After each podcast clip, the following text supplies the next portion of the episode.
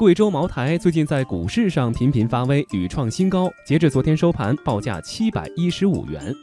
除了股价，茅台的酒价也是让人心醉。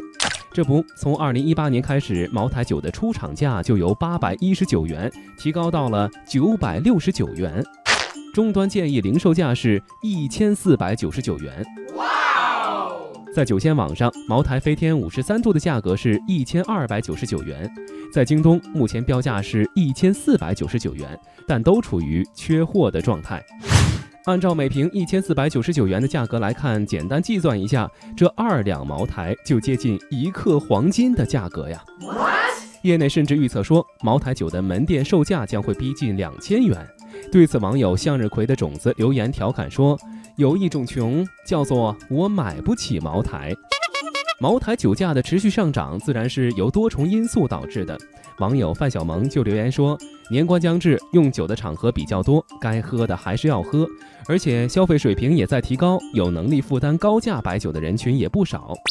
事实上，茅台作为龙头酒，很容易因为供不应求，造成民间价格炒作，也确实是原因之一。”另外一个原因是，有一定文化积淀的非金融资产正越来越受到市场的关注。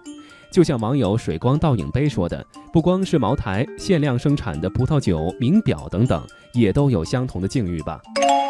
茅台价格飞天，有人说还要飞一会儿。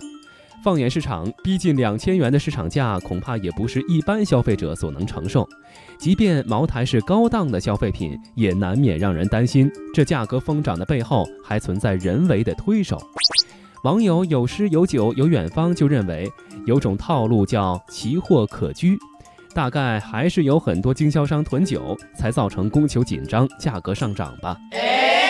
说到这儿，消费升级，酒行业进入恢复性发展，迎来上升周期，当然都是我们乐于见到的。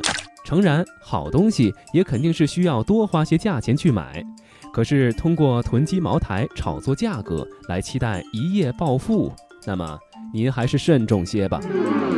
就像网友松涛明月说的，很多商品都曾被用来炒作，想想他们最终的下场，请自行脑补。